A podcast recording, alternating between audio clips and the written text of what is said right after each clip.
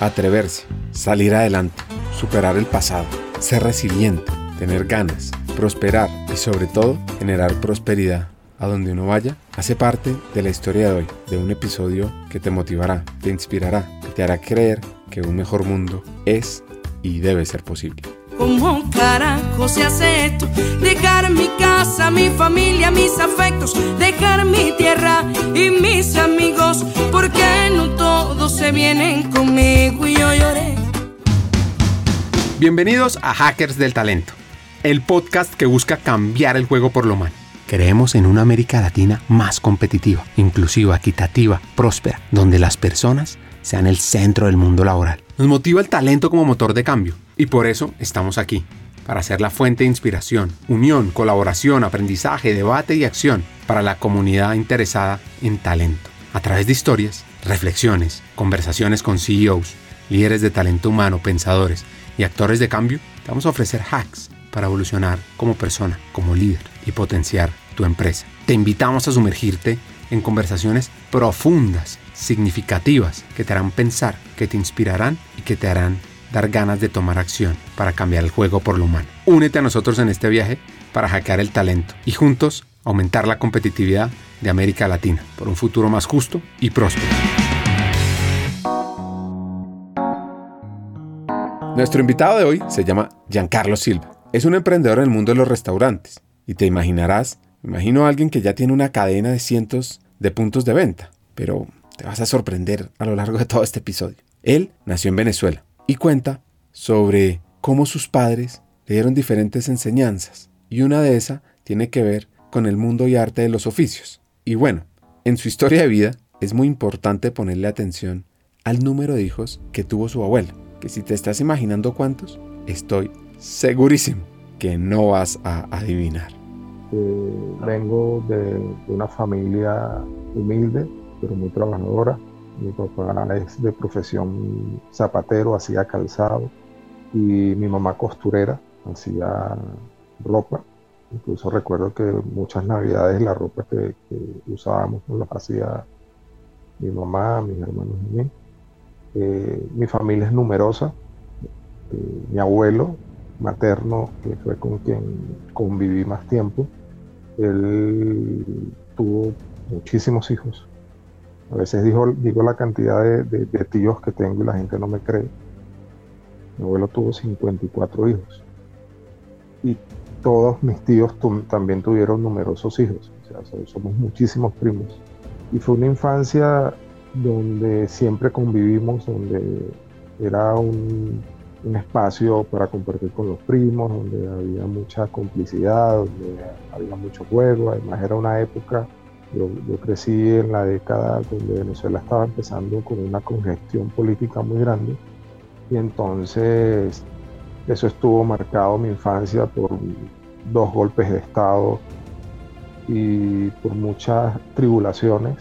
Entonces hubo alzamientos universitarios, eh, los estudiantes en, la, bachillerato estaban muy, muy alzados en contra de la autoridad, especialmente en contra de la policía, se había muchos disturbios. Y entonces nuestra infancia eh, estuvo marcada por, esas situaciones políticas y, nuestro refugio era los fines de semana ir a casa de un primo, que los primos vinieran a nuestra casa, entonces era como escapar de toda esa problemática. Eh, pero de lunes a viernes era lo típico de ir al colegio, muchísimas veces nos tocaba eh, devolvernos a la casa porque había disturbios, había manifestaciones, había conflictos, entonces eso marcó mi, infancia. Yo siempre en mi casa fue, estuvo muy marcado el hecho de la política, porque mi abuelo pertenecía a un partido político que era de los que en aquella época gobernaba y mis, mis tíos no compartían sus ideas. Entonces siempre se daban esas discusiones en la casa, pero era, eran discusiones o debates muy, basados en el respeto y en respetar, valga la redundancia, en la opinión del otro. Somos una familia obrera, toda mi familia es muy, muy trabajadora lastimosamente mis, tíos no marcaron un ejemplo como que, bueno, hay que estudiar, hay que ser profesional, sino todo lo contrario, miren, hay que trabajar, hay que trabajar y trabajar. Y todos nosotros salíamos a trabajar desde muy pequeños. Yo empecé a trabajar a los 12 años, trabajaba con, con unas tías que tenían un puesto de ropa ambulante en la calle, en, un mercadito de pulgas allá en Caracas, y me tocaba levantarme a las 5 de la mañana para ir a montar el puesto con ella, luego todo el día pasarlo atendiendo al público y al final de la tarde comenzar a recoger nuevamente. Y, era el trajín de todos los días. Siempre, gracias a Dios, yo siempre he amado estudiar y yo a pesar de que trabajaba jamás pensé dejar de estudiar y entonces gracias a Dios siempre lo llevé a la par también mi familia no era muy cariñosa, o sea, dentro de mi familia no se veían esas muestras de, cariño que, uno realmente está acostumbrado a ver hoy en día. Mi abuelo era un hombre de carácter muy fuerte y es como mi principal referente porque mi mamá y mi papá trabajaban muchísimo. Entonces yo ellos no lo veía a casa. Incluso a mi madre, yo la llamo por su nombre, que se llama Gregoria, le decimos Goya, Goya de cariño y mi papá se llama Agustín. Y yo a, nosotros, mm, tanto yo como mis hermanos, les decimos a, nuestros padres por su nombre. Y a nuestros abuelos, los papás de mi mamá, que vivíamos con ellos, son a quienes le llamábamos mamá y papá. Y ellos fueron como quien dice quienes estuvieron pendientes de nosotros en cuanto a las clases, en cuanto a la disciplina. Mi abuelo era el que salía a buscarnos a nosotros en la calle cuando estábamos sin permiso jugando y él salía y nos correteaba. Y mi abuela era esa señora que nos daba muchísimo cariño, que era como decimos en Venezuela nuestra alcahuete, era la que, la que nos alcahueteaba, para la redundancia, nuestra sinvergüenzura, nuestras travesuras, porque éramos muchos niños en la casa y entonces hacíamos desastres que de pronto a mi abuelo le colmaban la paciencia. Y pues, como te decía, mi infancia estuvo en, siempre en Caracas, hasta que ya en mi etapa adulta comencé a viajar por toda Venezuela por cuestiones de trabajo. Y lleno de recuerdos muy, muy aleccionadores y de muchas cosas que me han servido en mi trajinar diario, día tras día, toda mi vida y que siempre recuerdo y, mi abuelo como referente, yo siempre lo traigo presente y, la educación que él me dio me ha servido muchísimo para, afrontar los obstáculos o, las experiencias que ha puesto la vida en, en mi camino. Sí, lo sé, hay que saber sobre su abuelo y su legado antes de seguir con su historia. Pues atención a esto. Mi abuelo se fue de su casa, los papás, los abuelos de mi abuelo eran alemanes. Entonces, mi abuelo no nace en Venezuela como tal, nace en Trinidad y Tobago. Mi abuelo era un hombre de dos metros, piel blanca y, ojos azules.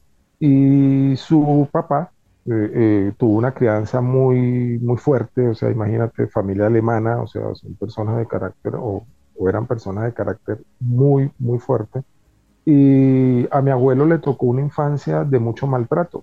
Él incluso nos contaba que, su papá eh, maltrataba muchísimo a, su mamá, a mi bisabuela.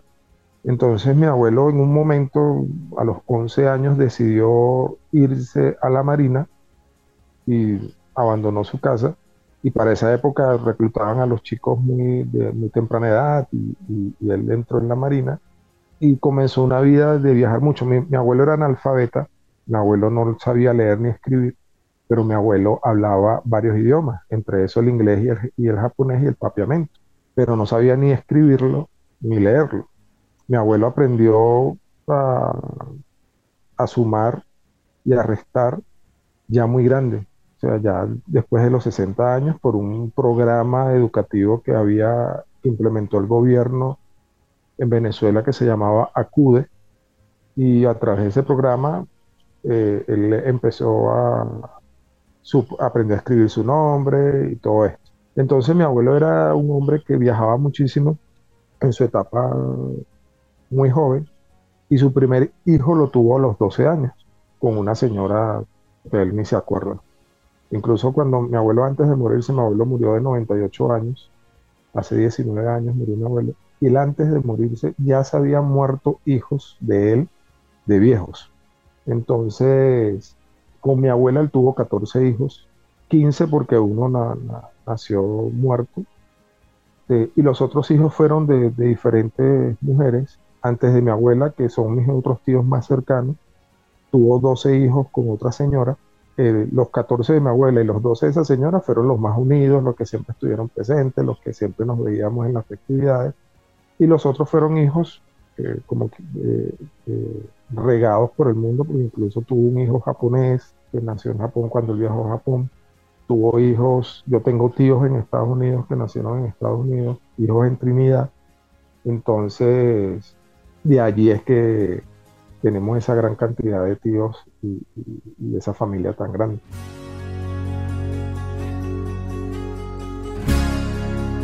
En Venezuela, en los años 80, había muchos cambios políticos y económicos. Un momento en el 89, cuando la tensión estalló, se conocería como el Caracazo, que hubo muchas protestas. Hubo intervención militar, protestas, fue más que una revuelta y también fue el presagio de una transformación política profunda. En esta historia de descontento y cambio de crisis y transformación, se teje una narrativa que no solo define un país, sino que también resuena en la conciencia colectiva de una nación en busca de su identidad.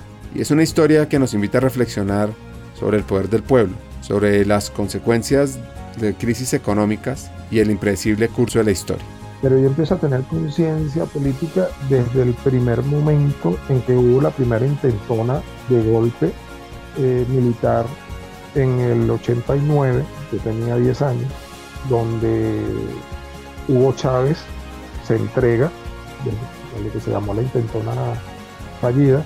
El año anterior, o a principios de ese año, ya había pasado lo del Caracazo, que fue un, levantamiento social importante, de donde hubo saqueos y todo ese tipo de cosas. Y ahí es cuando yo empiezo a tener conciencia política y, empiezo a entender un poco el tema de lo que es el poder político en Venezuela. Yo era muy pequeño cuando Chávez y, estos militares se alzan, ellos fueron vistos como, como héroes. Y entonces yo, yo empecé a, a, sentir que lo que ellos habían hecho estaba bien. Mi abuelo, que era de, un partido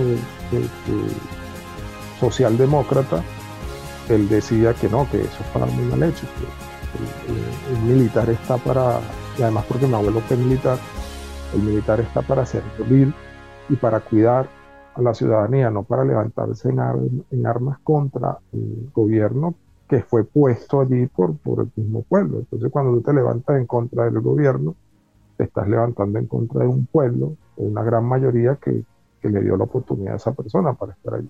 Pero yo decía, incluso eh, eh, el año siguiente, o los dos, tres años siguientes, fue cuando se exacerbó el tema de la, de la alza estudiantil, los, los estudiantes de bachillerato, los universitarios salían juntos a a hacer barricadas, a lanzar piedras, bombas molotov y todo ese tipo de cosas en contra de la policía y de la Guardia Nacional. Yo estaba en sexto grado de primaria y yo, mi colegio quedaba al lado de uno de los colegios más grandes, incluso mi colegio era uno de los más grandes, quedaba al lado de uno de los liceos más grandes de Caracas y entonces había esa influencia. Y entonces los, los más grandes del liceo pequeño, del colegio pequeño, que éramos nosotros, eh, sexto grado, a veces salíamos con los de bachillerato a, hacer este tipo de, manifestaciones. Yo incluso estuve, participé en alguna, bueno, tuve mi reprimenda porque mi mamá cuando se enteró que yo estaba lanzando piedras y, esas cosas, creo que fue la primera y la única golpiza que me dio mi mamá por, en mi vida, porque mi mamá y mi papá a mí nunca me pegaron, eran personas muy de carácter fuerte, me decían una cosa y yo entendía y ya, entonces, este tema político yo veía que, me interesaba y empecé a leer, a leer, a leer muchísimo y averiguar bien, hasta que llego a cuarto año de bachillerato, que viene siendo como el 11 acá, y un profesor de historia de bolivariana, historia de Venezuela, él me explicó o nos explicó a toda la clase un, cómo iba esto de la política mejor. Y él decía, o sea, lo que, y él me dio a entender que lo que estaba haciendo Chávez, ya Chávez estaba en campaña política para su primer mandato, y él decía, o sea, lo peor que le puede pasar a Venezuela es que un militar sea presidente. Y entonces siempre he estado muy, no he sido un político activo, pero sí he estado muy pendiente del tema. Y realmente eso, eso ha marcado muchísimo lo que ha sido mi vida, tanto que por temas políticos estoy acá en, me tocó salir de Venezuela y estoy acá en Colombia. Desde hace ya, en enero cumplo 10 años en Colombia. Más adelante conoceremos lo que fue la aventura para llegar a Colombia y el trabajo que le costó. Vivió un momento de verdad, un momento de vida, de esos que le cambia a uno el rumbo. Hubo un conflicto en el barrio donde yo vivía en Caracas y mi mamá se vio obligada a sacarme del barrio porque yo, yo estaba con, frecuentaba un grupo de amigos que no, no eran del todo buenos. Entonces éramos muchachos de bachillerato haciendo eh, tonterías pero mi mamá me dijo, un amigo muy cercano a la familia le dijo a mi mamá, o sea, si tú no quieres que Giancarlo se pierda, sácalo del barrio. Entonces, mi mamá decide sacarme de la ciudad y nos vamos para Valencia. Yo tenía 15 años y de allí, en Valencia viví de los 15 hasta los 18. Y yo en esa nueva ciudad empiezo a estudiar, hago noveno grado, lo que es eh, tercer año de bachillerato, hago cuarto y hago quinto año hasta que me gradúo y regreso a Caracas. Cuando regreso a Caracas, lo hago con la fiel convicción de que yo tenía que, estudiar en una universidad y tenía que sacar una carrera. Pero como mi mamá se queda en, Valencia con mis hermanos menores, yo no quería estar bajo el yugo de, mi abuela y mi abuelo y yo, yo decido irme a vivir yo solo. Alquilo una habitación pequeña en una residencia de solteros y empiezo a trabajar. Este, empiezo a trabajar en el área de cocina como ayudante de pixero en, un sitio. En ese interín yo presento en la escuela eh, naval de Venezuela para, para, porque yo dije, bueno, quiero ser como mi abuelo, quiero ser marino, pero no pasé las pruebas eh, médicas y me tocó entonces, bueno, cambiar de plan. Y entonces dije, voy a empezar a reunir y voy a para pagarme una universidad, quería estudiar ingeniería y em, empiezo en el mundo gastronómico y, me gusta la cosa y digo, oye, qué chévere, empiezo a crear, además que, que, empiezo a trabajar con un chef italiano y me parece la cocina italiana, incluso es mi cocina favorita, me parece que, es una cocina que te permite crear muchísimo. Y el dueño del restaurante me ve mi actitud y dice, oye, a ti te gusta, ¿no? porque el, restaurante tenía dos áreas, el área de pizzería y el, área de cocina, entonces las estaban separadas y no, no tenía una que ver con la otra. Y yo siempre cuando tenía espacio libre me iba para la cocina y me metía a ayudar a los chefs. Y el dueño se dio cuenta y me dijo, ¿a ti te gusta mucho la cocina? No, y sí, estoy aprendiendo a, a, conocerla y me gusta. Yo tenía escasamente dos meses de haber cumplido 18 años. Y él me decide pagarme la carrera de, cocina y yo estudio por tres años cocina, eh, me gradúo y empiezo yo en todo este tema de, restaurantes, a trabajar en restaurantes. A la fecha ya son 38, 28 eh, años trabajando eh, cocina, cumplo próximamente. Y desde ese momento yo dije, esto es lo mío. Ya con el tiempo me di cuenta por una, por una situación muy, muy muy particular. Yo estaba de novio con una chica y, ella estaba estudiando para abogada y en su núcleo de amistades todos eran médicos, abogados, ingenieros y estamos en la boda de uno de ellos y en una mesa redonda éramos cinco parejas, todos conversando, yo soy médico, yo soy... Y yo me sentí como que, no menospreciado, pero yo decía, oye, yo aparte de ser cocinero, necesito otra carrera, quiero también yo poder sentirme orgulloso de, mi carrera y decido entrar nuevamente eh, o, decido entrar en la universidad y comienzo a estudiar educación física y deporte. Que es mi carrera aparte de cocina. Me graduó de educación física y deporte, pero siempre trabajando como, como cocinero o en el área gastronómica, porque ya después ocupé otras áreas, también soy bartender, también fui mesero y he pasado por todas las áreas del restaurante. O sea, lo que tú me preguntas de un restaurante, ya yo lo hice. Entonces siempre ha sido como quien, como quien dice, bueno, aprendiendo de todo un poco, me siento y me considero autodidacta. Este, me gusta muchísimo aprender y, creo que, ahí es donde está el secreto para todo. O sea, siempre estar dispuesto a aprender porque no sabemos qué nos depara el día a día y qué nueva lección nos puede. Uno siempre aprende de, todo el mundo, o sea, hasta mi hija diariamente me enseña cada cosa que yo digo, wow, imagínate. Saquen su libreta y anoten ese hack tan simple y poderoso. Hay que estar siempre dispuesto a aprender. Pues este hacker venezolano se graduó a estudiar cocina y sale la oportunidad de irse a trabajar una franquicia de restaurantes, TGI Fridays, donde él, con toda la energía, se embarca en aprender y en aplicar lo aprendido. Y yo llevo mi currículum y empiezo, paso las pruebas, hicieron como, fueron dos meses de, de selección, porque ellos, el americano tiene algo y es que se tarda muchísimo en contratar porque quieren estar seguros que la persona que van a contratar es la persona idónea para el cargo y a la hora de, despedir a una persona no lo piensan mucho. Tarda mucho en contratar, pero son muy tajantes a la hora de despedir. Entonces el proceso duró dos meses y con ellos trabajo ocho años y, yo creo que ellos fueron mi escuela realmente porque de verdad en ese restaurante yo aprendí muchísimos. Ellos abrieron ocho restaurantes en Venezuela y a los que éramos parte del equipo nos nombraban, a los mejores nos nombraban entrenadores y éramos los que íbamos a abrir los restaurantes, a entrenar el personal de los restaurantes nuevos. Lo llamaban eh, coach. Entonces yo fui parte de, ese equipo de coach que, que abría restaurantes. Este, incluso abrimos restaurantes fuera de Venezuela. Llegué al punto de ser gerente de cocina y un aprendizaje constante porque siempre convivíamos con panameños, hondureños, americanos, españoles, mexicanos que, iban a Venezuela. Y siempre aprendíamos muchísimo.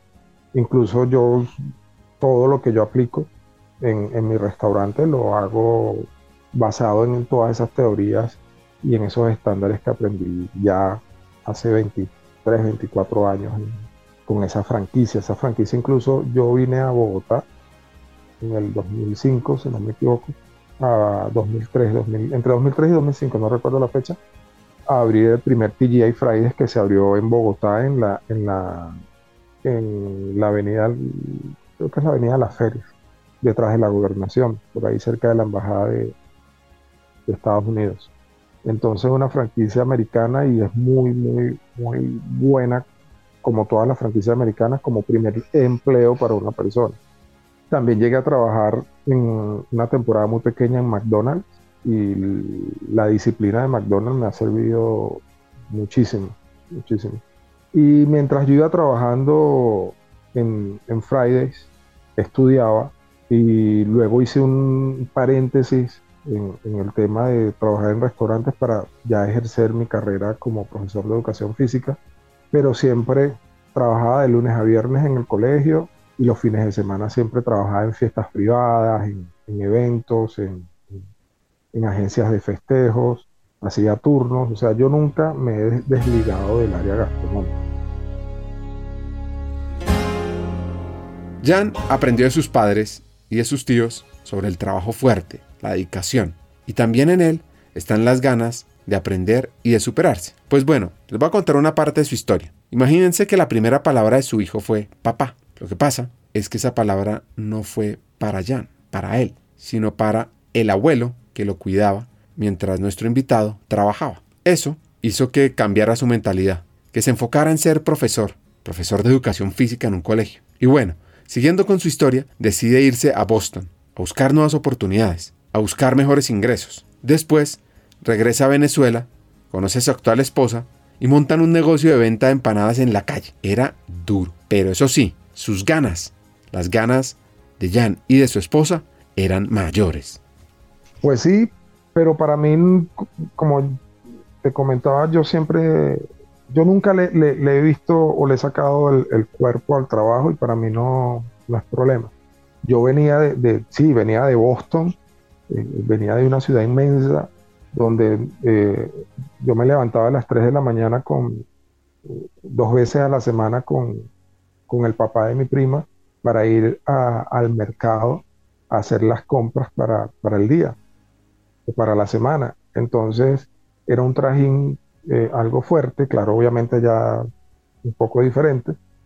Abríamos el puesto o el food truck se abría a las 4 de la tarde y trabajábamos hasta las 3, 4 de la mañana y entonces ya estaba acostumbrado.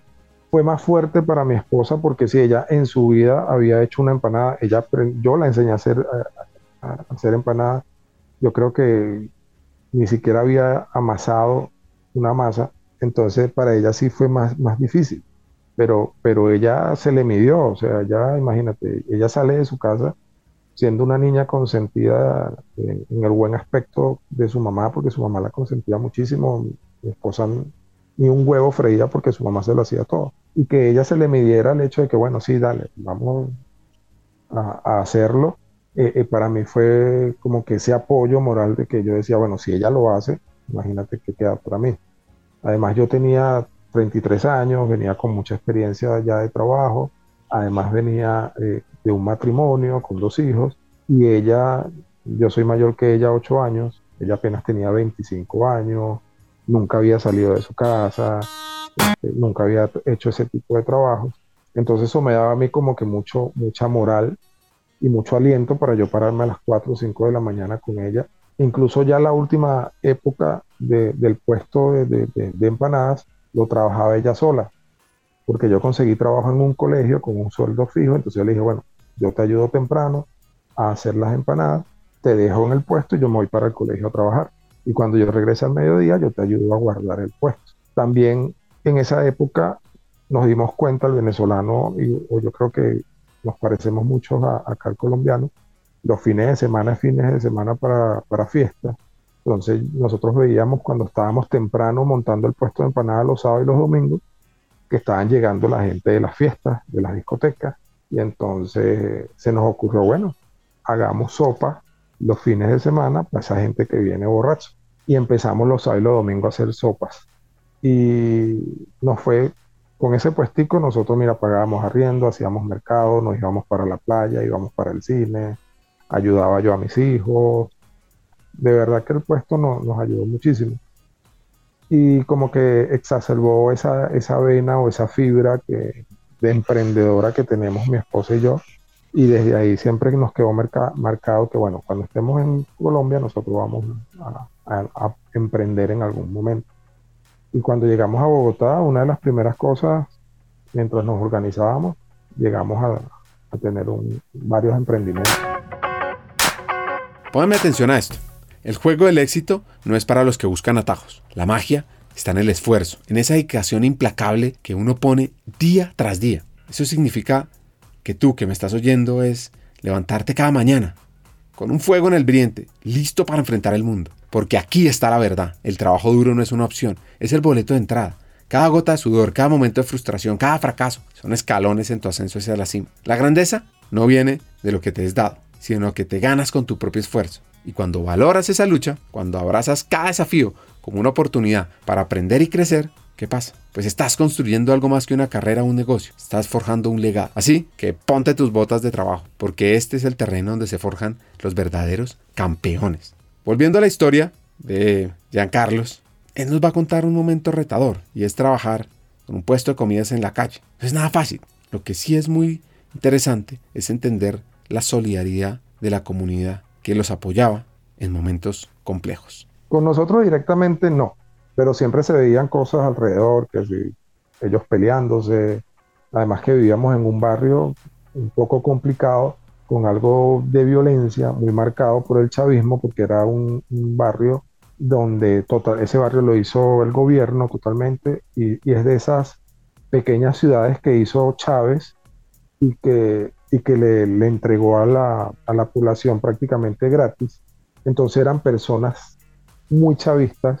Incluso una anécdota fue que en el 2012, cuando Chávez gana las elecciones contra Enrique Capriles, la gente sabía que nosotros, mi esposo y yo, no éramos chavistas, que éramos de oposición, no teníamos el pensamiento opositor, y con nosotros se metían. O sea, el, el día de la elección, a las 8 de la noche, cuando dan los resultados de que Chávez es reelecto, mira, nos decían cosas, de, nosotros vivíamos en un segundo piso y nos decían cosas por la ventana y, y, era complicado. Pero con los borrachos no, o sea, con los borrachos sí veíamos cosas. en algún momento nos tocó dejar, una, una vez nos tocó dejar el puesto allí y meternos a, a, porque el puesto lo teníamos al frente del edificio, y meternos al edificio porque un carro pasó con, con unas pistolas y con armas de fuego y creo que llegaron a, hacer, no recuerdo bien, pero creo que llegaron a, lanzar unos tiros al aire. Entonces eran esas cosas, pero gracias a Dios con nosotros nunca se metieron. Eran gente que de lunes a viernes, gente que trabaja y que de lunes a viernes para ir al trabajo pasaban por el puesto y se compraban su empanada. Entonces los fines de semana cuando estaban borrachos y transformados, igual nos trataban con cariño y, y a veces si alguien se pasaba de tono con nosotros, algunas personas le decían, oye, no te metas con los muchachos, respétalo, mucho cuidado. ¿Cuándo decide irse de Venezuela? ¿Qué sucedió? ¿Cuál fue el disparador para salir de ese país, de irse con su familia, de buscar seguridad? ¿Qué pasó? Bueno, fue acelerado, o sea, nosotros lo habíamos pensado y lo teníamos planificado hacer las cosas eh, organizadas. Eh, nosotros nos casamos en un septiembre y ya con la idea de que teníamos que salir del país en ese interín, mientras estamos organizando el viaje, hubo un episodio donde mi esposa y yo veníamos en un, en un transporte público y se montan cuatro muchachos, cuatro niños, o sea, el mayor tendría 16, 17 años y los otros tres eran niños de, de 12, 13 años, se montan a robar. A mi esposa le ponen un cuchillo, pero eso parecía un machete de lo grande que era eso, en el cuello para quitarle la cartera. A mí no me robaron nada, este, yo venía de, hacer deportes, entonces yo tenía en una tula, tenía mi cartera, mi celular y un reloj envueltos en una, en una toalla. Entonces el muchacho cuando toca la tula y ve que es una toalla, no me quita la tula, pero a mi esposa sí le quitan la cartera. Ella tenía un celular que se lo había comprado dos semanas antes y tenía lo más preciado para ella, que era su estuche de maquillaje, que era pura, puro maquillaje de marca y súper costosísimo. Entonces mi esposa se rehúsa a darle la cartera al muchacho y me tocó a mí quitarle la cartera a mi esposa y entregársela al muchacho porque los tres niños, los tres jóvenes tenían cuchillos, pero el mayor que estaba apuntando al, chofer del, colectivo eh, tenía un arma. Entonces, listo. Habíamos varios hombres en el carro, pero todos pensamos igual, chévere.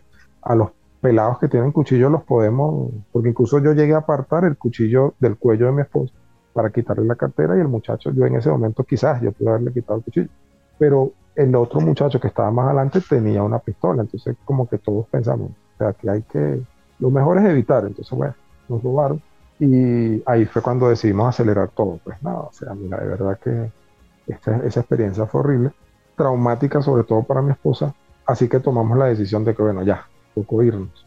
Al mes decidimos comprar los pasajes, nosotros no fuimos de las personas que, pudieron viajar en avión hasta Bogotá, nosotros no, tuvimos que caminar, nosotros no tuvimos que pasar fronteras, nosotros nos vinimos legal con papeles y todo porque mi esposa tiene la doble nacionalidad por sus papás.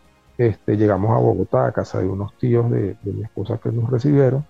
Y yo creo que lo más impactante fue el primer día porque llegamos a Bogotá, encontramos una ciudad muy diferente a la que pensábamos. De verdad, yo pensaba que Bogotá era una ciudad más caótica de lo que ya es. Entonces, me encantó. Apenas yo bajé, de, salgo del aeropuerto y yo veo la ciudad, me encanta su arquitectura, me encanta eh, el norte de Bogotá sobre todo. Y dije, oye, me gusta, me gusta el clima, yo amo el frío. Y ahí empezamos nosotros con ese trajinar. Hagamos una pausa en la historia y quiero que se pongan en los zapatos de Jan o de su esposa o de su hijo o de ustedes como miembro de familia. y piensen que hoy deben salir de la ciudad en la que están viviendo, que deben coger las maletas, lo que les quepa en las maletas, e irse a otro lugar. ¿A dónde se irían? Sería fácil llegar a otro lugar donde de pronto tienen una red de apoyo poca o nula, donde no los conocen, donde deben arrancar de cero. Pues bueno, volviendo a la historia. Que la migración en ese momento no era tan grande como lo ha sido del 2016 para acá. Eh, en ese momento la migración, según los datos que recuerdo, la migración de venezolanos a, Colombia no alcanzaba los 600 mil venezolanos desde el 2004 a la fecha. Ya había gente, taxistas, personas que nos manifestaban lo, el no estar tan agradados con el hecho de que los venezolanos empezaran a, vivir en Colombia. Pero era un grupo muy pequeño. Hay una, hay una, una agencia de trabajo en Bogotá eh, que es la, la, que lleva la cuenta de, del Body las contrataciones del Body y yo presenté varias veces en, en mi hoja de vida para trabajar en Body ellos hacían convocatorias y cuando yo llegaba, la persona encargada de esa, de, esa cuenta me decía, eh, no, ya, ya se completó la vacante. incluso yo una, la última vez le dije, pero ya va, la vacante la publicaron ayer a las 7 de la noche, yo estoy aquí desde las 6 y media, soy el primero y, ya en el... No, sí, ya se, ya, ya se completó la vacante. Entonces su trato conmigo era como que no, es que tú eres venezolano y entonces no estamos contratando venezolanos. Siempre me daba una excusa. Y esas fueron como que algunas de las cosas que me pasaron. Hubo gente que sí en la cara me decía, no, pero es que ustedes los venezolanos están quitándonos el trabajo.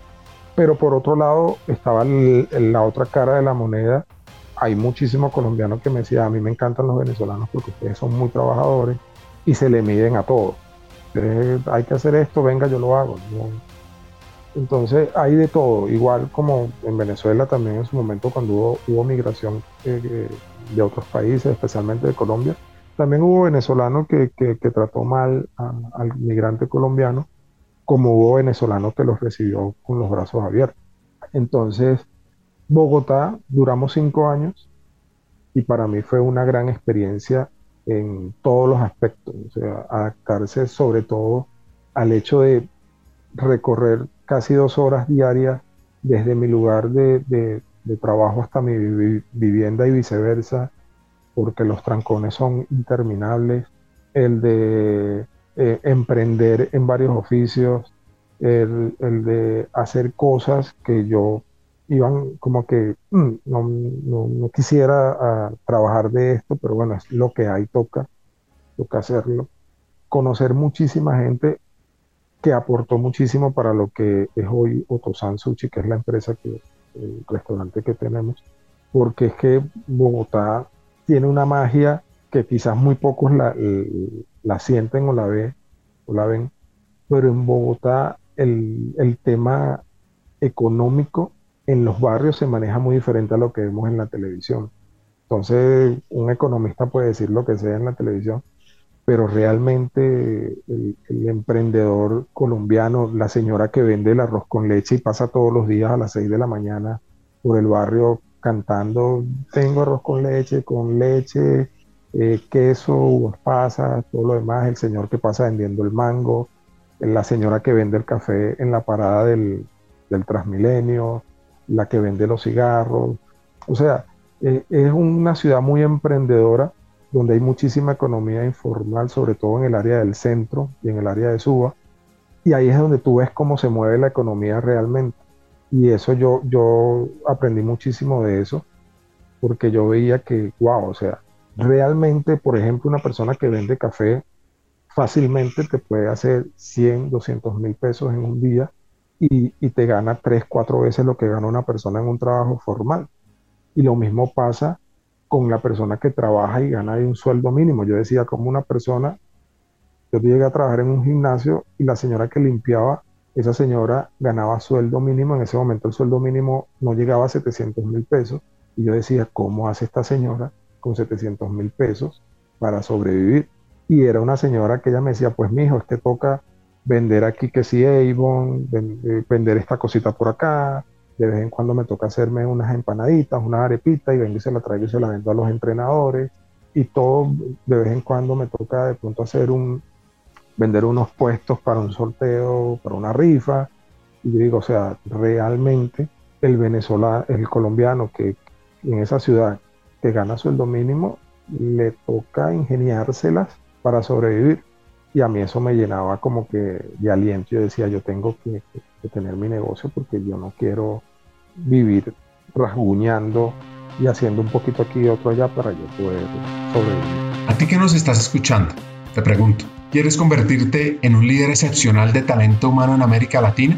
Pues en Hackers del Talento Latam, nuestra misión es formar a los futuros líderes estratégicos, tecnológicos y transformadores del mundo empresarial, que sean ejemplo de la humanización de las empresas Así que te invito a unirte a nosotros y te invito a aplicar a nuestra academia Hackers del Talento Latam, donde podrás invertir en tu crecimiento personal y en tu evolución como líder de talento. Este programa pionero en la región ha formado ya a cientos de futuros líderes en los últimos dos años, de compañías extraordinarias. Así que te preguntarás, ¿por qué la academia es la mejor opción para mí? Pues hay cuatro razones. Profesores, estudiantes, contenido y metodología. La primera, los hackers de talento serán tus profesores, son CEOs CHROs o vicepresidentes de talento de compañías líderes en la región. Aprenderás desde la experiencia y la práctica de seres humanos maravillosos que están marcando la diferencia en sus compañías. 2. Serás parte de una comunidad de líderes inspiradores, pues te conectarás con otros estudiantes como tú, que son personas que trabajan incansablemente por un mejor futuro de América Latina de sus empleados, con años de experiencia clave en el área y en empresas increíbles. 3.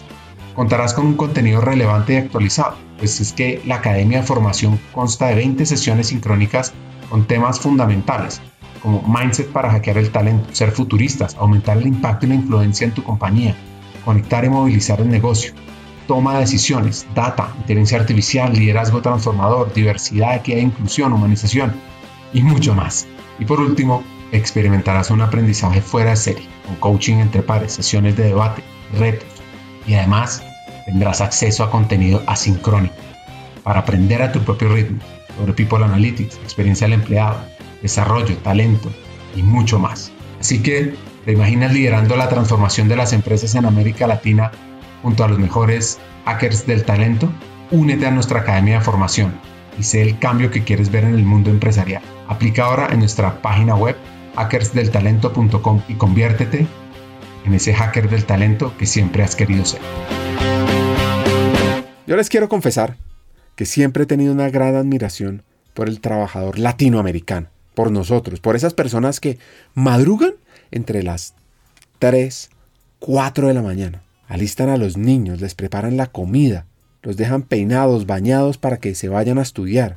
Después duran, si les va bien, una hora, en promedio dos horas para llegar al trabajo. Y además lo que hacen en su labor, en su trabajo, con la mejor energía, a pesar de la adversidad. Y después otras dos horas o una hora regresando a casa, a recibir a los niños, a cuidarlos, a listarlos para el otro día, a limpiar la casa, a listar la ropa, y así todos los días de lunes a sábado y un poco también los domingos. Por eso, quiero que este episodio sirva recordatorio para ese talento fuera de serie, ese talento latinoamericano y sirva para humanizar las compañías.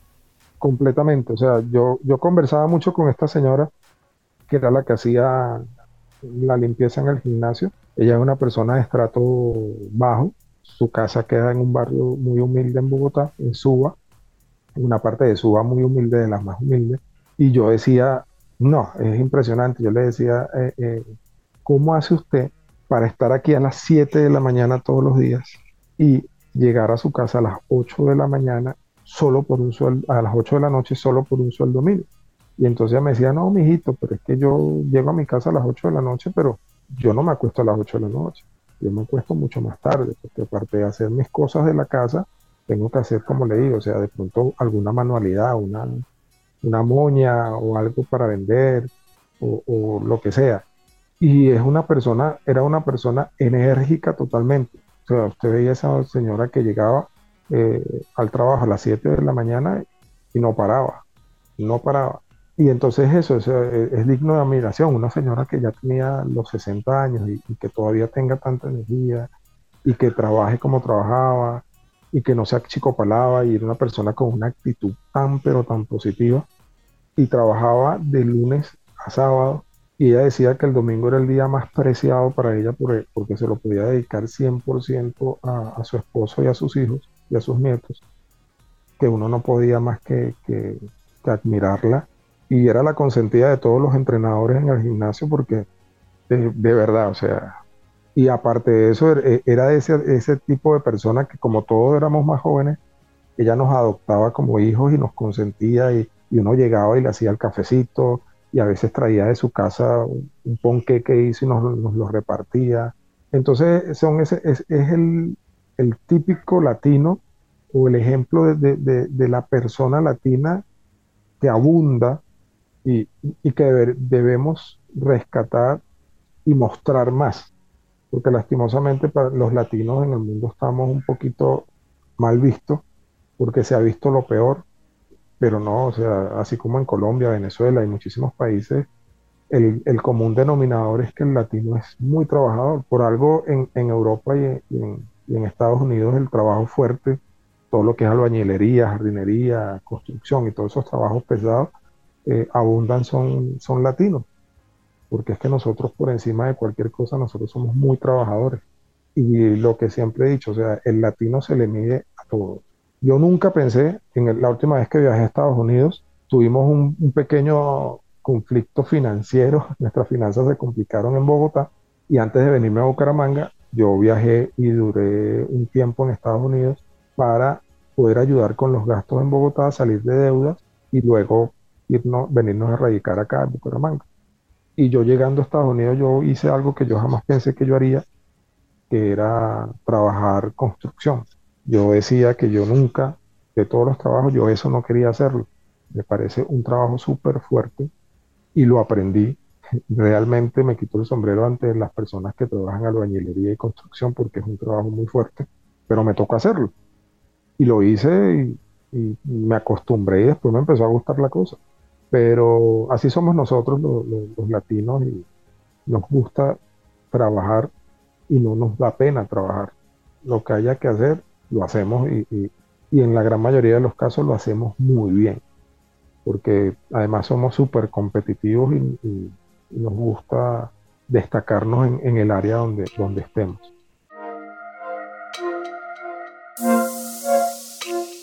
El sushi es un plato que hoy en día es sinónimo de la cocina japonesa. Tiene una historia fascinante que de pronto no sé si conocían. Se remonta a miles de años e inicia curiosamente en el sudeste asiático. La historia del sushi es una gran aventura culinaria que viajó desde las orillas del río Mekong hasta convertirse en un ícono global de la gastronomía. En sus inicios, el sushi no era como lo conocemos hoy. Empezó como una forma de preservar el pescado en arroz fermentado, una técnica conocida como nare sushi. Imagínense que los pescadores del sudeste asiático cubrían el pescado con arroz y sal para que fermentara. ¿Y eso qué pasaba? Pues que le permitía almacenarlo durante más tiempo, durante meses. Y curiosamente, el arroz se descartaba y solo se consumía el pescado fermentado. Pues esta técnica de conservación llegó a Japón alrededor del siglo VIII y con el tiempo los japoneses comenzaron a comer el arroz junto con el pescado. Y ya en el periodo Edo, que eso es en el 1600, en lo que hoy es Tokio, aparecieron formas de sushi más cercanas a lo que comemos actualmente. Los chefs de la época, o los cocineros, comenzaron a tratar el pescado con vinagre y a combinarlo con arroz, dando nacimiento al nigiri sushi, que se popularizó por el mundo después. Bueno, pues este plato continuó evolucionando a lo largo de los años. Con la modernización de Japón en la era Meiji, que es una era histórica para este país, el sushi se convirtió en un plato más accesible y rápido de preparar. Además, que también las técnicas de refrigeración y disponibilidad del pescado fresco contribuyeron a su expansión. Pues bueno, tras la Segunda Guerra Mundial, el sushi comenzó a difundirse fuera de Japón, en gran parte debido a la migración japonesa. Miren el valor que la gente salga de su país pues en los Estados Unidos, por ejemplo, el sushi se adaptó a los gustos locales, dando lugar a creaciones como el California Roll, que es un sushi que utiliza aguacate en lugar de atún, que es un ingrediente más difícil de encontrar en ciertos lugares. Pues bueno, esta es la historia del sushi y es muy interesante conectarla con nuestro hacker. y conectarla con cómo fue creciendo y evolucionando en su negocio y cómo terminó en Bucaramanga, en Santander, en Colombia. Todo empezó en el 2016. Nosotros eh, empezamos un emprendimiento con unos amigos de una panadería en Bogotá. Nos fue súper bien, vendíamos pan de jamón, vendíamos golfeado, cachitos, que es panadería tradicional venezolana, y nos fue súper bien. Como te decía, la migración era, era, no era tan, tan abundante en Bogotá y entonces nuestro producto éramos uno de los pocos que vendía pan de jamón y esas cosas, entonces nos iba súper bien. Ya al año siguiente había tanto venezolano y todo el mundo empezó también a vender pan de jamón, a vender ayaca, a vender eso, entonces la competencia era mucho más fuerte y ya no nos, empezó a ir tan bien. Y así que dejamos ese emprendimiento y a la par yo siempre estaba haciendo mi tema de trabajar como eh, en el gimnasio y como dando clases personalizadas, entrenamiento personalizado al año siguiente eh, llega un gran amigo que es quien me enseñó a hacer eh, sushi y comida japonesa. También migra de Caracas para Bogotá, incluso se quedó una temporada en mi casa. Llegando de una vez decidimos montar un restaurante de sushi en Bogotá. Conseguimos un local al frente de la, pirámide de la torre de, Movistar en la avenida Suba. Eh, y ahí nos iba súper bien. Luego, por cuestiones, diferencias con el dueño del local, nos tocó entregar el local y eso quedó allí. Cada quien nos separamos, cada quien empezó a hacer su cuestión, él consiguió trabajo en otro restaurante, yo seguía dando mis clases personalizadas. Llegamos a, 2018, comienza este tema que te digo que, que financieramente nos complicamos un poco, es cuando tomo la decisión de ir a Estados Unidos. Cuando regreso de Estados Unidos, llego sin trabajo entonces empecé a buscar trabajo, todo aquello. Entró a trabajar en un restaurante en, la, en la calle 100 con séptima, en el Wall Street Center, que queda al frente de la Universidad Militar. Y ahí me especializo más y aprendo más eh, del arte del sushi. Y tomamos la decisión, mi esposa y yo, de venirnos para Bucaramanga porque toda la familia de mi esposa está acá, porque la mamá de ella es de acá, de un pueblo que se llama San José de Suárez nos vinimos para acá porque también nos complicaba muchísimo el tema de que nos cuidaba a mi hija. Mi hija nace en el 2016 en Bogotá. Entonces nos vinimos para acá para que las tías, eh, para tener esa red de apoyo de la familia de mi esposa para que nos ayudaran de pronto, mira, me puedes ayudar con la niña y todo ese tipo de cosas. En casos de, de vamos trabajando y eso y porque sí, no sé, ya, ya era, era como que muy repetitivo el tema en Bogotá de que la llegada era tarde a los trabajos, porque realmente un tranco, yo, yo seguía eh, dando mis clases personalizadas por acá y por allá, entonces a veces perdía muchos clientes porque es que no alcanzaba por los trancones a llegar a las clases. Y pues decidimos, bueno, vámonos a Bucaramanga, además allá está el apartamento de, de mi mamá, me dice ella y podemos vivir allá, nos ahorramos el tema del arriendo. Y yo le digo, bueno, hagámoslo, pero montemos allá entonces el sushi. Es muy interesante ver la evolución del negocio porque les tocó el apogeo de las plataformas de domicilios como rapidomicilios.com. Y bueno, también en todo este proceso, todo emprendedor se enfrentan a retos. En este caso, uno legal. Y llegamos acá a Bucaramanga, iniciamos desde la casa del, apartamento donde vivíamos de, mi suegra a hacer sushi para venderlo a través de las plataformas. Y de verdad que desde el primer momento, claro, nos tocó como que prácticamente regalar el sushi al principio porque iniciamos en Rappi con domicilio gratis, con promociones de 2 por 1 con promociones de 3 por 1 o sea, para darnos a conocer. Tanto es así que nuestro nombre inicial era Sekai Sushi, que quiere decir Mundo Sushi, en Bogotá. Y acá hay un restaurante eh, de sushi muy grande, muy famoso, que, pertenece a un grupo gastronómico importante, que se llama Sekei. Entonces, el público llamaba a Sekei a pedir las promociones. Ellos no venden promociones, son un restaurante de estrato alto. Y ellos empiezan a indagar, se dan cuenta que nosotros tenemos el nombre muy parecido fonéticamente y nos piden eh, a través de sus abogados que, que cambiemos el nombre porque si no nos demandaban. Y pues nada, nos tocó, yo no quería cambiar el nombre, pero mi esposa y una amiga abogada de mi esposa nos dijo, mira, evítense conflictos, ustedes están empezando, tienen apenas tres meses con la marca, cambien el nombre, pongan otro nombre y, se evitan un, un, tema legal que además es bien fastidioso y costoso. Cambiamos el nombre a lo que es hoy Otosan Sushi, que quiere decir padre maestro en, japonés. Y mira, fue un éxito rotundo, ya empezamos a, a, mejorar el tema de la oferta, ya no estábamos regalando el sushi, quitamos el domicilio gratis, empezamos a vender o a cobrar lo que realmente valía el producto. Siempre teníamos nuestras promociones, pero también vendíamos otros productos eh, en sushi de alta calidad y la gente los pagaba y empezamos a crecer. Y fue un crecimiento exponencial y muy rápido.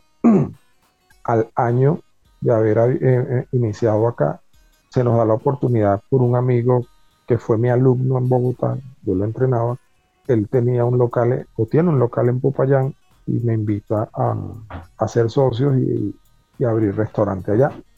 Yo me voy una temporada a Bogotá, a Popayán, y abrimos Motosan Sushi Popayán, nos iba súper bien, y a los tres meses de haber abierto Popayán, se inicia la pandemia.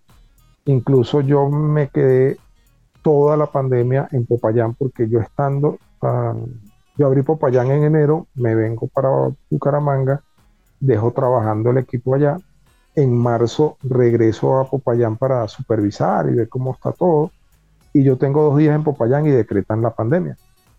Se cerró la ciudad completamente, ningún medio de transporte funcionaba para salir de la ciudad. Me tocó quedarme eh, casi cinco meses en Popayán y la pandemia para nosotros, tanto en Bucaramanga como en Popayán, fue una bendición. No, o sea, en el buen sentido, sé que para muchas personas eh, no les fue bien, pero para los, los que trabajamos con domicilios nos fue súper bien. Eso nos permitió crecer aún más. Cuando puedo volver a Bucaramanga, abrimos otro punto en, Florida Blanca, que es, como decir, una ciudad vecina o, satélite de Bucaramanga, pertenece al área metropolitana, pero no es Bucaramanga como tal. Entonces ya teníamos los dos puntos. En ese, en ese lapso nos invitan a participar en un tema de, en un plan social eh, por una de las cajas de compensación de acá de Bucaramanga, Cajazán específicamente, donde iba a haber un tema de, capacitaciones para emprendedores y también un, apoyo económico. Nosotros hacemos parte del plan, participamos en toda la capacitación, recibimos el apoyo económico que ellos nos dan y eso nos permite expandirnos y creamos nuestro primer restaurante grande físico, que es el que tenemos actualmente, eh, que queda en Ruitoque Alto, eh, que es una zona de estilo campestre acá en Bucaramanga. Eh, mientras estamos aperturando Ruitoque, empieza el paro nacional de hace dos años atrás y Popayán es cercado o, es cerrado por, por, la población indígena y nada entraba y nada salía de la ciudad. Nosotros duramos dos años, dos meses, perdón, pagando arriendo, pagando personal, pagando administración, pagando servicios, sin producir un peso en Popayán. Lastimosamente eso nos, obligó a cerrar el restaurante allá, tuvimos que irnos a quiebra y concentrarnos acá. Fue para, traumático para mi esposa y para mí porque realmente Popayán vendía muchísimo. Éramos el único restaurante de sushi en la ciudad y nos iba súper bien. Lastimosamente por, cuestión, por esta situación de estos paros nos tocó cerrar Es muy lindo escuchar lo que significa para este hacker venezolano la ciudad de Bucaramanga, cuya percepción al comienzo no era tan buena. casi tres años trabajando en Rutoque y realmente ha sido un tema eh, muy especial, con muchísimas experiencias, muchísimas vivencias, muchas bendiciones. Hemos trabajado con muchísima gente, tenemos un, equipo bien particular, eh, porque son, la mayoría son muchachos muy jóvenes. Trabajamos con venezolanos eh, que están de paso, que trabajan con nosotros una temporada y se van porque su plan no es quedarse acá, sino irse para Perú, Ecuador, Chile, Argentina, Incluso algunos se, fueron por, el tema de la selva a Estados Unidos. Entonces, ha sido una, experiencia muy grata. Y yo siempre digo que Bucaramanga es la ciudad para emprender. Bucaramanga es una ciudad eh, de emprendimiento y es un muy buen vividero. O sea, yo al principio yo le decía a mi esposa, yo no quiero vivir en Bucaramanga porque no quiero. Y, el primer mes yo extrañaba Bogotá, yo decía, extraño Bogotá, extraño levantarme a las 5 o 6 de la mañana y salir y la, tomar, tomarme un caldo de costilla en la esquina.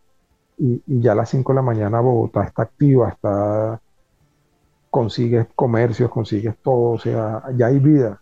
En Bucaramanga a veces son las 7, 8 de la mañana y las panaderías están cerradas. Y uno dice, ¿es en serio? Entonces, pero ya después cuando empecé a convivir en Bucaramanga, yo dije, wow, Bucaramanga es lo máximo. Tanto así que, me enamoró la ciudad y el santanderiano y el bumangués. Hay un mal dicho una, una falsa creencia de que el santanderiano es complicado, es de mal carácter, es altanero, eh, es envidioso y gracias a Dios nosotros no nos hemos conseguido con eso. Con ese, ese, ese santanderiano que, que dicen que, que lo califican así, ellos mismos, porque incluso tú conoces a un santanderiano y ellos mismos se presentan así, no, es que el santanderiano somos así así, pero no, la verdad que no. En lo que sí no se equivocan es que la mujer santanderiana es de carácter fuerte, es una mujer fuerte, es una, mujer trabajadora y, decidida. Eso sí es cierto, lo certifico. Pero lo otro, los aspectos negativos que ellos mismos profesan, gracias a Dios, no, no me he topado todavía con un santanderiano así. ¿Cuáles son los sueños? ¿A dónde quiere llegar? Y también, muy importante, ¿qué lecciones de emprender en un país diferente le deja la comunidad de hackers del talento? Wow, nosotros desde que se creó Otosan, actualmente tenemos dos marcas, Otosan Sushi, que es comida japonesa, y hace dos años creamos Los Amores de Fría, que es comida mexicana. Ambos restaurantes están ubicados en el mismo punto. Son dos locales contiguos porque estamos en una plazoleta y convivimos con un restaurante de pizza, uno de hamburguesa, nosotros que somos sushi, que somos comida mexicana, un café tradicional y los mismos chicos del café tienen un, concepto de comida, ellos no lo llaman comida saludable, ellos lo llaman comida consciente. Entonces, este, desde que se crearon estas marcas Autosan Sushi y los Amores de Frida, siempre nuestra aspiración es franquiciarla nuestro sueño es poder abrir eh, fuera de, Colombia, llegar a Panamá, llegar a, Estados Unidos. Creo que ese es mi, gran sueño, tener un, restaurante en Estados Unidos y retirarme temprano. O sea, yo, yo, mi meta es que a los 50 años yo decir, ya no trabajo más, que el, el trabajo, eh, los negocios trabajen para mí y yo dedicarme a, hacer otras cosas. Por ejemplo, a mi esposa y a mí nos gusta mucho la labor social. De pronto ella también está en el tema y, le gusta mucho el tema de las mentorías. De pronto comenzar a, hacer mentoría para emprendedores y ayudar a otras personas también. yo tengo un concepto y yo siempre se lo digo a mis compañeros de trabajo, a mi equipo. Yo le digo, mi aspiración no es que ustedes estén conmigo muchos, muchos años. Yo no espero eso, yo espero eh, eh, poder compartir con ustedes sus alegrías y verlos ser profesionales, graduarse de la universidad y si son emprendedores, poder colaborarles en, su emprendimiento. Si bien ojalá pueda ser económicamente, pero si no puede ser económicamente, por lo menos compartir nuestras experiencias con ustedes, porque experiencia tenemos muchísimas y hemos pasado tantas cosas, muchas buenas, pero también muchísimas eh, no tan buenas, y además también hemos tenido eh, la oportunidad de equivocarnos y de conseguir eh, oportunidades de mejoras en todos los aspectos del restaurante, en el tema administrativo, en, eh, el tema organizacional, en el tema de manejo de recursos humanos. Hemos tomado decisiones buenas, hemos tomado decisiones no tan buenas. Por, por ejemplo, en este caso, ahorita en este momento, nosotros decidimos pasar de persona natural y ya ser una empresa bien, bien establecida y somos una SAS, pero eso es un proceso que empezó en enero de este año y créeme que, he entendido lo difícil que es ser y hacer empresa en, este país o en, o, en, Latinoamérica. O sea, el tema ya de empezar a, a, ser socio o a recibir un socio en tu empresa como lo es la DIAN, a quien tienes que hacer unos aportes mensuales sí o sí, tienes que declarar IVA, tienes que declarar consumo, ya tu equipo de trabajo tienes que estar contratado de manera 100% legal, hacer los aportes a todo lo que es las prestaciones sociales, la EPS y todo ese tipo de cosas, tener ya un abogado de planta, tener un contador de planta, una persona que,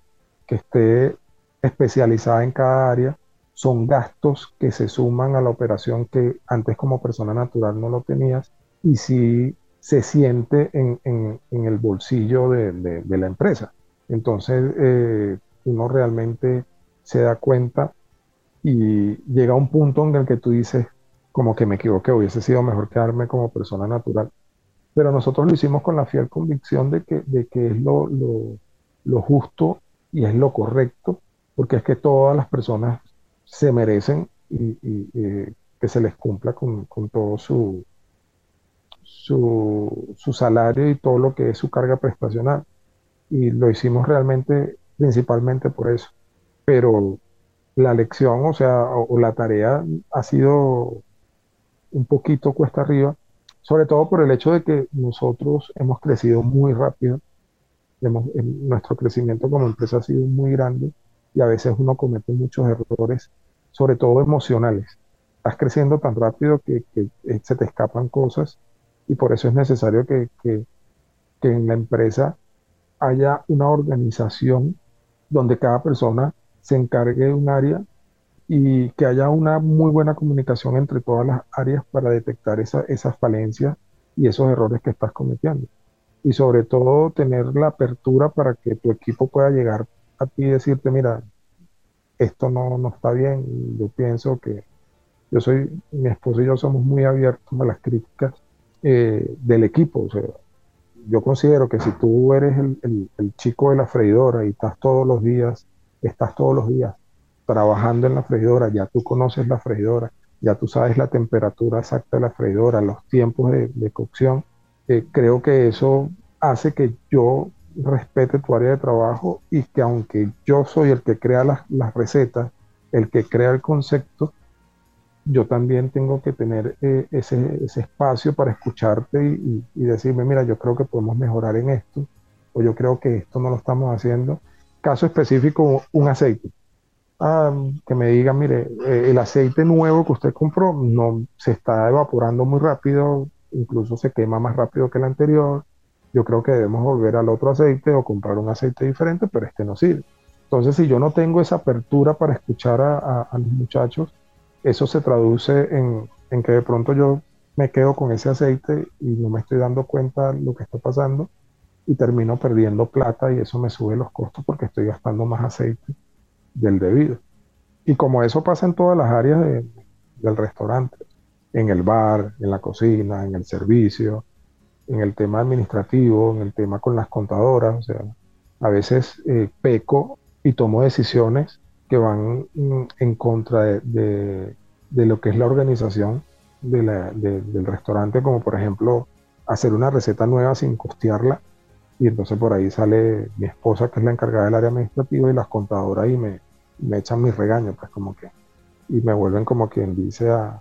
Y eso yo respeto mucho, o sea, el, yo casi ni me meto, tengo conocimiento, de vez en cuando pido cuentas, explícame acá, qué se hizo con la plata pero yo respeto mucho las decisiones que doy mi opinión. Le digo a mi esposa y a las contadoras, no me parece, creo que esto no se debe hacer así, pero como ellas son las que manejan el área y si hay que hacerlo así, yo bueno, sí.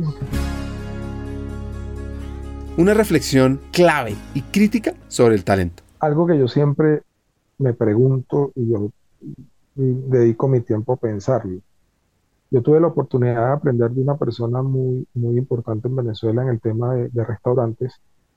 Él era un visionario y él fue el que llevó a Wendy's, a Chili's, a Tony Romas, a TJ Fridays, este, a Venezuela. O sea, él, tenía esa visión, buscaba eh, eh, franquicias en Estados Unidos y se las llevaba a Venezuela. Y él decía que el, el mayor bien que puede tener una empresa es el personal. O sea, eh, no, no, son las neveras, no son las cocinas, no son las mesas, no, es el local, es el, el, equipo de trabajo. Y que hay que dedicarle tiempo al equipo de trabajo. Hay que dedicarle tiempo a entender el equipo de trabajo. A saber que así como nosotros tenemos un mal día, nuestros compañeros de trabajo también pueden tener un mal día, pueden haber tenido una discusión en casa y, o haber tenido haber perdido el, transporte público eh, por, cinco segundos que se tardó. Y eso le, puede ocasionar que esa persona venga con un mal día y, esté mal. Entonces, no ser tan visceral, hay que escuchar a la gente, hay que entender a la gente y hay que ponerse siempre en los zapatos del equipo de trabajo. Y antes de tomar decisiones que afectan la vida de una persona, o sea, hay que ponerse en los zapatos de esa persona y entenderlo. O sea, yo ahorita estoy pasando una situación, un caso con un empleado. Él empezó con nosotros apenas hace dos meses y hace dos semanas eh, tuvo una complicación, se enfermó y le detectaron cáncer. Es un, muchacho de, apenas 22 años. Él tuvo leucemia cuando estaba pequeño, cuando era niño. Eh, se había curado, pero entonces hace dos semanas le detectaron que volvió al cáncer y para nosotros como empresa ha, sido traumático. Mi esposa está muy afectada por el tema, que apreciamos mucho al, muchacho, es muy buen trabajador. Entonces son esas cosas que uno dice, wow, o sea, si, si, si nosotros no tuviésemos al personal contratado y se le pagaran sus prestaciones sociales, ¿qué pasaría con este muchacho? Imagínate los gastos que implican llevar un tratamiento de quimioterapia. Entonces, es entender que la empresa sí, la empresa está para, para generar unas ganancias, unas utilidades para los socios y para los propietarios, pero la empresa es más de los empleados que de los mismos dueños, porque es que prácticamente el 40% de todo lo que percibe una empresa se va en el equipo de trabajo, se va en, en, en todo lo que son los gastos prestacionales, en lo que es dotación, en lo que es la prima, en lo que es que hay que hacer alguna actividad eh, extracurricular para compartir, un compartir y todo, eso sale de la empresa. Entonces hay que valorar al, al compañero de trabajo, al empleado o al contratado y hay que tratar de enseñarles al equipo de trabajo de que la empresa es de ellos y así de esa manera ellos van a cuidar la empresa. A veces yo conozco y sé de casos de líderes y de personas que manejan recursos humanos y manejan personal que se, olvidan de, que ellos también son tan empleados como es la señora que, lava los platos. Hace poco estaba conversando con el dueño de otro restaurante acá en, en Bucaramanga y él me decía, viejo, o sea, yo a veces cuando reparto la propina, me dice él, yo siento que yo al que lava los platos le doy muy poco. Y él reparte la propina en partes iguales. Y él dice, pero yo siento que a él yo debería pagarle más, porque es que el trabajo que hace esa persona es tan importante como el trabajo que yo hago.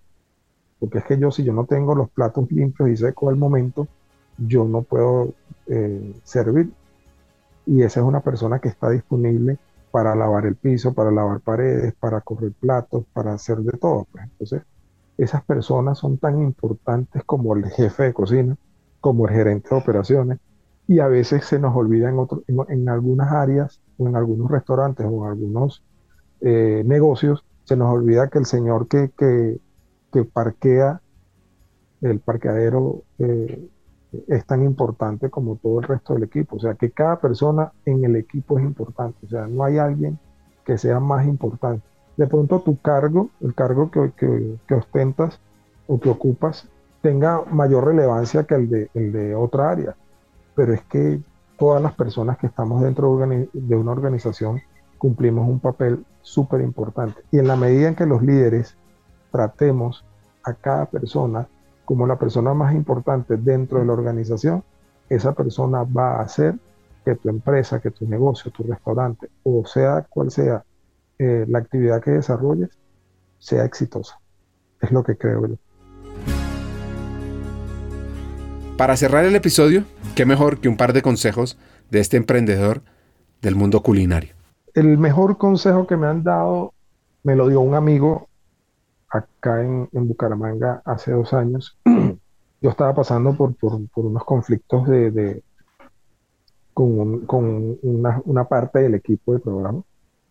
Este, que yo le decía a, este amigo, decía, no entiendo, o sea, tú los capacitas, los entrenas y, entonces igual te, dejaba, te, dejan el trabajo eh, sin previo aviso. Como te decía, son estas personas que van de paso, que dicen, no, voy a estar un par de meses porque voy para Perú, porque sigo para, Chile. Y yo estaba un poquito eh, eh, irritado ese día y nos sentamos a conversar y él me dice este, que no me preocupara, porque yo le decía, oye, me molesta es entrenar, entrenar, entrenar y que preciso cuando la persona la termina de entrenar, se me va. Y él me dijo, oye, uno da porque le gusta dar, aunque el otro quizás no se lo merezca. Porque cuando das lo que, eh, cuando das, lo haces para honrar a Dios, no para honrar al hombre. Y él me decía, no pierdas tu esencia, o sea, tú eres una persona pedagógica, te, te gusta enseñar, te gusta, entonces pues da sin, sin esperar nada a o sea, darlo, darlo porque ese eres tú y, no porque esperes que la otra persona te lo agradezca. Entonces, yo creo que ese, ese, si yo hubiese escuchado ese consejo hace 15 años atrás, yo me hubiese evitado muchísimas eh, rabietas que, que, o frustraciones por las que pasaba. Y el mejor consejo que yo he dado no es mío, también me lo dio mi abuelo cuando yo era muy, muy, pequeño. Mi abuelo siempre me dijo, y lo tengo como, como mi estándar o, como es ley de vida para mí, y es siempre decir eh, lo que sientes y lo que pienses por otra persona, porque tú no sabes si esa persona en ese día necesita escuchar eso. A veces hay personas que están pasando por un mal momento y al que tú le digas, oye, me parece que eres una persona genial, me parece que eres una persona muy inteligente, eres una persona muy agradable, eso puede hacer que esa persona le levante el ánimo y, se le acomode el día.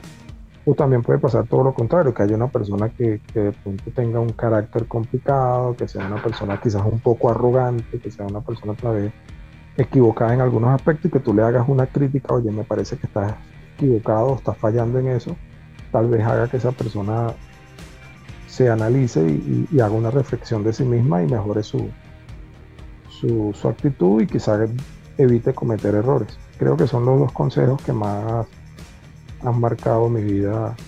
Uno desde muy pequeño y este que te cuento, el, primero que te conté, que me lo dijo un amigo, en los últimos dos años me ha servido muchísimo.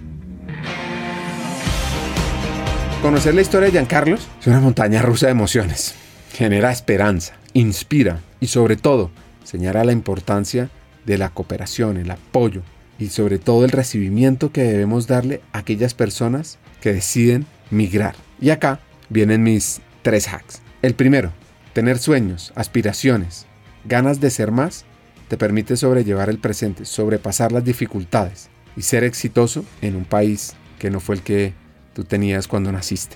2. Hay que siempre tener actitud de aprendizaje, porque esta habilidad te permite como emprendedor, como persona que se abre al mundo o que de pronto tiene el reto de salir del país en evolucionar. Y 3. Tenemos un gran talento en América Latina que día a día trabaja horas incalculables para tener una vida digna. Reconozcámoslos, apoyémoslos, desarrollémoslos y así humanizamos nuestra región y crecemos como una región inclusiva. Hasta un siguiente episodio y sigamos hackeando el talento. Este episodio fue posible gracias al apoyo del pueblo americano y al gobierno de Estados Unidos, a través de su Agencia para el Desarrollo Internacional, USAID. Los contenidos de este espacio son responsabilidad exclusiva de sus autores y no necesariamente reflejan los puntos de vista de USAID ni el gobierno de los Estados Unidos.